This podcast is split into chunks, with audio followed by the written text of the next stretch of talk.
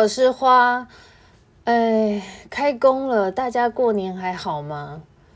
刚刚我讲到一半，结果没按好，所以现在整段又重来。这其实我原本想昨天就录的，但昨天因为就是换新手机，在那边备份备到很晚，然后今天就迫不及待的想要快点把这个这集录起来。嗯，我在大年初五吧，就是开工前一天晚上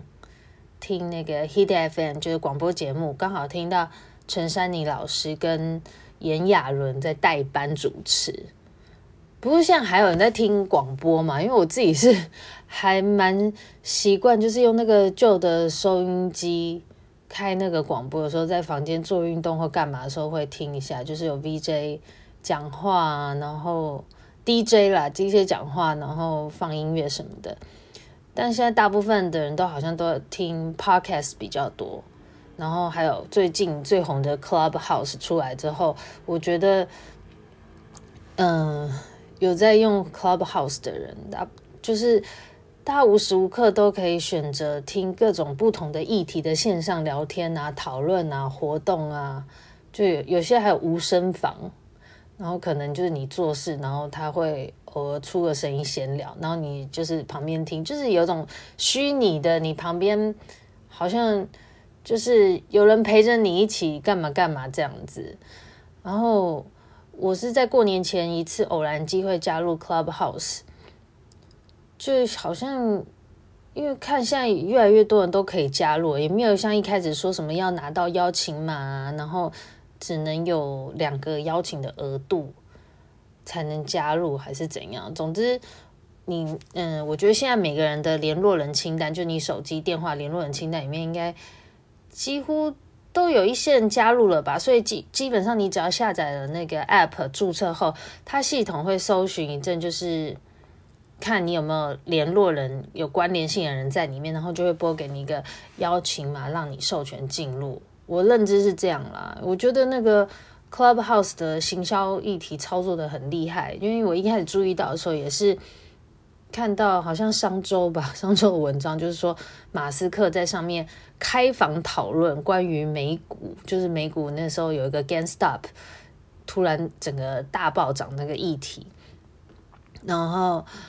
因为。还有就是这些所谓的名额限制才能进入这个 Clubhouse 嘛，然后还有一些就是那些名人呐、只有那些名人在在用的这种名人效应的诱因，就让越来越多人对这个 App 就会主动的产生好奇。那你因为你要透过拥有资格的会员发给你邀请码，你才能进入这个条件嘛，然后。你就看到想说应该很难加入吧，但是你又看到很多台湾的有名的 YouTuber 跟网红啊，都会开始在 IG 上面就是公布分享他们在 Clubhouse 上的账号，然后就欢迎大家来 follow 我，来上面开房间那个就是聊聊啊什么什么的，然后看到你就会。一股脑开始搜寻，很想要进入。我就是其中一位。我那时候也有上 PTT 查，然后也有人在问谁有那个邀请码可以给我啊什么的。然后就是因为看到各种新闻报道、媒体的关于 Clubhouse 的种种话题嘛，我就主动去那个 Apple Store 下载了。然后下载时候就是照它的一些步骤，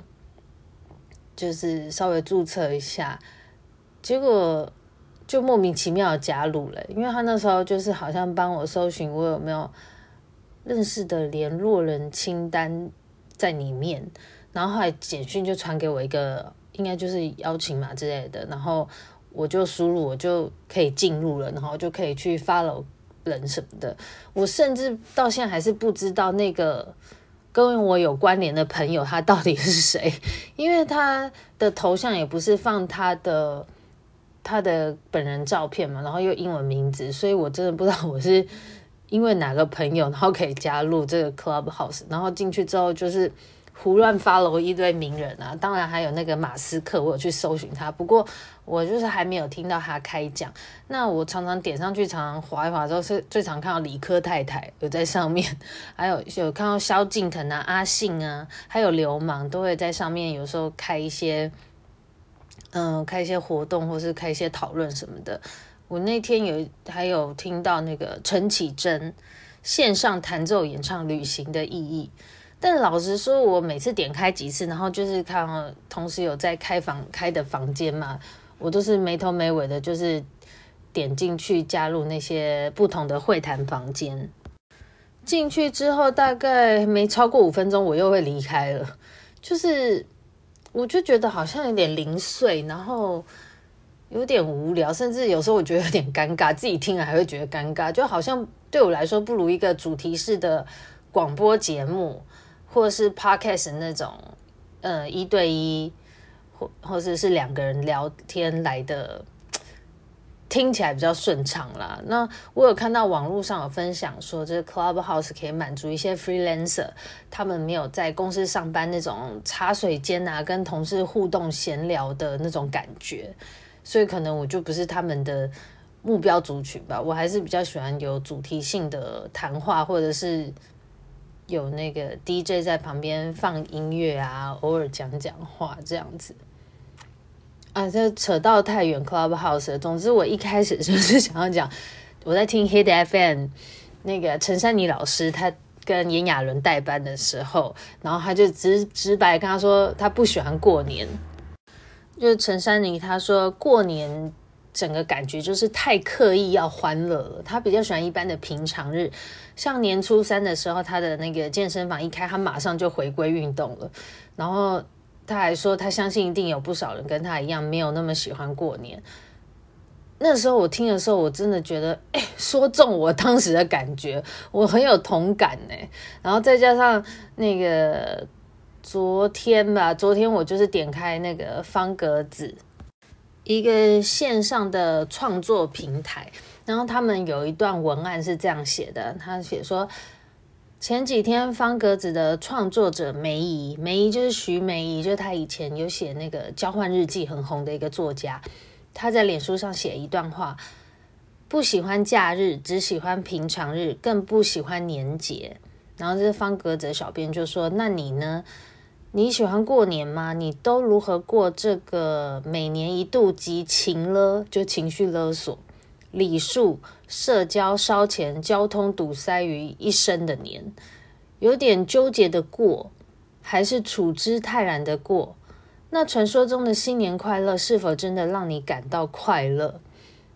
就看了，我觉得很有感觉，因为他这段文案可能就是他们新的企划，就是大家分享一下农历过年的各种生活感想吧，类似这种。然后我想到，其实除了小时候，小孩子好像都很喜欢过年放假。我记得我我小时候是真的超级喜欢过年的，就很多好吃的啊，然后跟兄弟姐妹聚在一起，有很多好玩的。以前都常常放鞭炮啊什么，然后套圈圈，又有钱可以拿。那我看现在家里的小孩子也是对过年还是很开心。但我们这些长大的人，我不知道我们小时候爸妈他们是不是也有这种心情？就我们这些现在长大的人，对于过年。个人彼此内心好像都交织着各种不同的情绪吧，像单身的不是就很怕老是被问有没有男女朋友，然后结婚的要被问什么时候生小孩，或者是交往很久的也要被问什么时候结婚，然后也常常听到就是那个做人媳妇的想到过年就很痛苦，因为。要回那个婆家那边准备年夜饭啊，或是比较啊，种种的。像那个 podcast 在呃农历年期间，农历年前吧，我就有听到好多组节目在讲一些嗯农历过年的攻略，如何如何对那个长辈的或者爱八卦亲戚的那种攻击式问话，然后做出什么反应等等的。其实今年过年我觉得好无聊哦，就我过去这几年越来越不喜欢，嗯，一群亲戚间的拜年，很怕被问到一些难以交代的感情问题呀。那但是这一两年，我觉得我们亲戚长辈已经越来越不会为难了，因为现在我觉得已经很多这种反长辈的言论已经大肆的疯传在脸书啊新闻上，所以。现在长辈也都很睿智啊，他们也不会没事问那些敏感的议题或敏感的话题。然后过年期间，我个朋友还传了一张一张图给我们看，很好笑。那个是一个红色 T 恤，就说过年的时候回去可以穿这件，上面有写说什么，呃，问事多少钱？问问薪水多少钱？问感情要付多少钱？然后要现结。然后我就开玩笑说，那你把这个传到长辈群组里。没想到他真的还蛮敢传的，然后他就传到他们家族群组，然后他的长辈，他的某个长辈亲戚就回他说：“问这些也是关心，要我不问也可以，但是要给封口费。”然后我就想说：“哇，他的长辈也是也是蛮蛮敢讲的。”后来我就想说，其实我自己想想，的确，年节的聚会场合。就大家一群坐在那边，长辈也是怕场面干呐，因为我觉得稍微长辈的人多少还是有一些要带话题的压力。像要是我们自己坐在那边，我觉得我们不想些什么话题，或是有活动的话，那场面当然就是干呐。那你静静坐在那边，人家当然要开口说些什么话，但是要说话，我觉得。平常又不熟，就最能的就是从这些基本话题、工作、学业、薪水、感情下手。我就是我其实自己有想到，我对于年纪小的表弟妹，我以前也曾经会问过说：“哎，你们班上有没有喜欢的男生，还是喜欢的女生？”就好像这个，我现在有点理解到这人之常情，哎，能够渐渐体会长辈的心态，所以。我顶多就是尽量避免这个场合吧，不然就是自己要超会社交的，或是心态要超级无感的，就是别人问什么你也没差。总之，我就是还蛮希望以后年节不知道会不会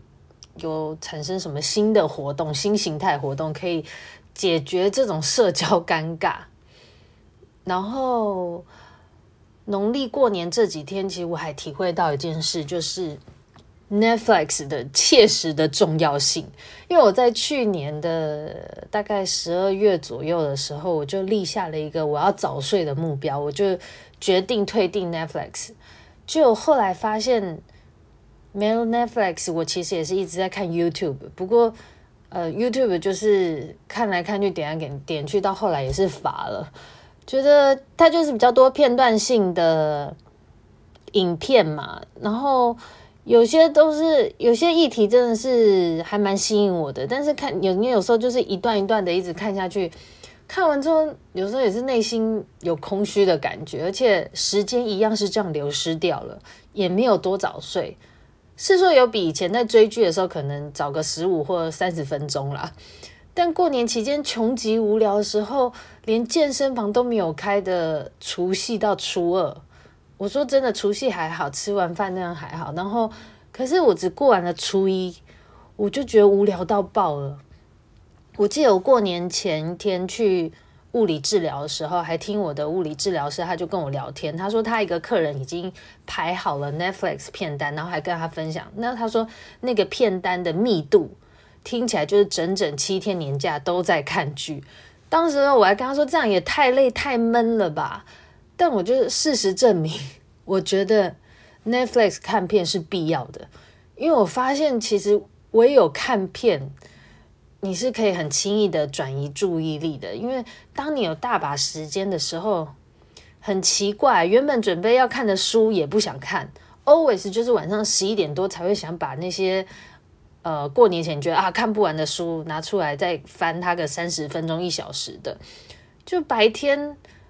我真的只想跟朋友出去 hang out 啊，郊外玩、郊外玩啊，或干嘛。但是无奈这几天台北就是下雨嘛，然后加上朋友也约不成几个，就好像那个我在 Hit FM 那个节目听到陈珊妮老师，他就很坦然承认，他就说他就没朋友啊。然后我这时候就觉得，真的呀，我朋友可约的也都不多哎。当然是希望未来有越来越能够交到越来越大量志同道合的朋友相约了。但总之就是这几天我的感想，就是 Netflix 的高品质片单真的会适时的解救这种无聊空虚的心灵，因为这是最好的转移标的。就我曾经也想过，就是呃，应该是年前吧，想说这个那么多天的假日，我可以利用呃大把时间来冥想什么的。但到后来，我还是顶多就是在睡前做个大约半小时、四十分钟这样。然后假日期间，白天的时间那么长，我就是积极不起来。嗯，只有看剧啊，或是看电影，才是让人最快转移注意力、投身在那种无我境界、无我情境的最简易的方法。一直到年假最后一天，大年初五，我甚至。找到虾皮上面，它可以购买 Netflix 的共享账号，上面还蛮多的耶，各种就是有一个月、三个月，或者是你要买一年的。我没想到虾皮上 有这么多这个这个分享账号，但就是好在我跟我好朋友聊天的时候，他很温暖，他还跟我分享了他的账号，我就立马 立马接口跟他支付了一年的一年份的 Netflix，在收假前一天晚上。就是我再度加入回 Netflix 的时候，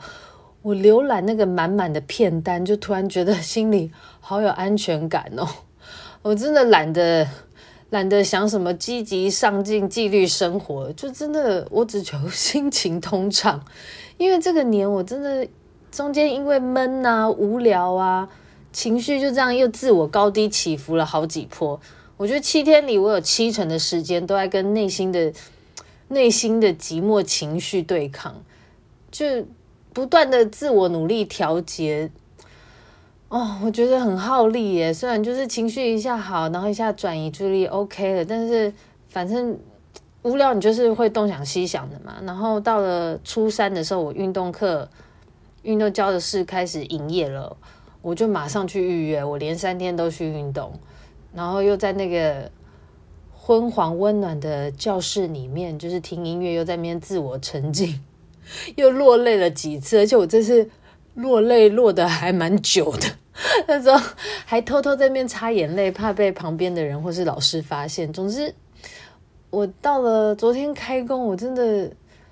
很就是蛮深刻体会到，情绪真的是掌控一切你所见到的世界。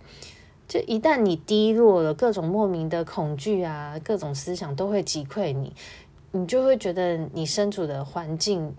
你存在的每一刻，你就会容易想一些很负面的，觉得毫无意义可言。但是其实这生活本来就没有说一定有什么意义。但是当你不开心的时候，就是觉得分秒都难熬。但我记得我昨天坐在办公室。打开我的电脑之后，怎么说？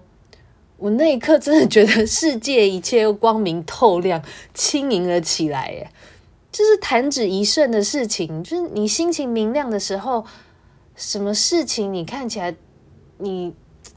这边过起来都是都是很轻快的，每一刻都是很有意思。原本的烦恼不是说不烦了，但是它就是瞬间又缩小到二十趴吧，二十趴以内，有点那种。无足轻重的感觉，但是你在人在无聊的时候，那个烦恼是会大膨胀的。哦，我原本其实也不是这么爱上班的人，明明去年的时候还这边很烦，想说很不想上班，然后一直讲要怎样财务自由。但是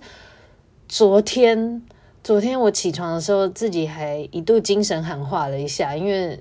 毕竟还是早起的时候，觉得有点懒散。但是从坐到办公室那一刻，我打开我的桌机，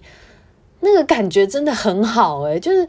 心情水平莫名的就是这样上升了，然后再度对未来充满希望。我真的不知道是我吧，我比较容易变来变去，这样我觉得人就变容易变来变去啊。至少至少我的感觉是这样了，就是实际活过的每一刻，你才有比较，才有体会。耶，我昨天真的觉得开工的感觉真好。然后哦，顺便分享一下，嗯、呃。昨天刚好有浏览到，也是在那个方格子上面浏览到一个文章，是一位叫做游姬小姐的，就那个吃的游姬小姐，她的名字取得很奇妙、很可爱。她在方格子专栏分享了一些许愿的美嘎和一些什么意识决定一切的相关文章，算是我看到这类什么心想事成许愿法、显化法则里面，呃，讲的很。很实际、很具体的一个一个作者吧，因为他上面分享，感觉他自己就是有发了到一些欧美的，也是相关呃阐述这些潜意识啊，或者是呃讲心想事成这一块的课程，然后他自己就他所了解的，他体验的，然后用他用比较轻松好懂的方式再把它分享出来。那里面有讲到一个重点，就是关于我们在。心想事成，许愿的时候要加注一个，就是加注一句，就是一切都要往好的方向发展，不然就是有些案例会说，诶，你心想事成，你希望达到什么，有最后愿望实现，但中间的过程可能不是那么好，或者说实现的方式不是你想想要的，就像就像以前有个电影《神鬼愿望》嘛，是那个布兰登·费雪，布兰登·费雪跟一个名模吧。他叫什么名字啊？伊丽莎白·赫利演的，就里面那个男主角，他跟魔鬼许愿嘛，然后许愿的最后，他的愿望都有达成，但这不是他想要的那个样子。例如，他一开始就许愿说，希望那个女主角他喜欢的那个女生嫁给他，而且他要变得有钱有地位。然后那个愿望达成的时候，是他变成一个哥伦比亚毒枭，然后他的他喜欢的女生对嫁给他是他妻子。但是不爱他，然后还跟其他的男生鬼混什么的，就是 就是呃，这这个故事个例子啊，类似种种。然后我是觉得游姬小姐她分享的这一句，这个方式很好，就是你许了某某某愿望，你希望怎样怎样，然后加注一切都要往好的方向发展。这算是有点解到我过去有时候写一些愿望没有想到的一个好妙招，就。只是最后分享一下，如果有兴趣的话，可以去搜寻一下这个游姬小姐的文章。祝大家开工愉快，每一天的平常日都生活愉快。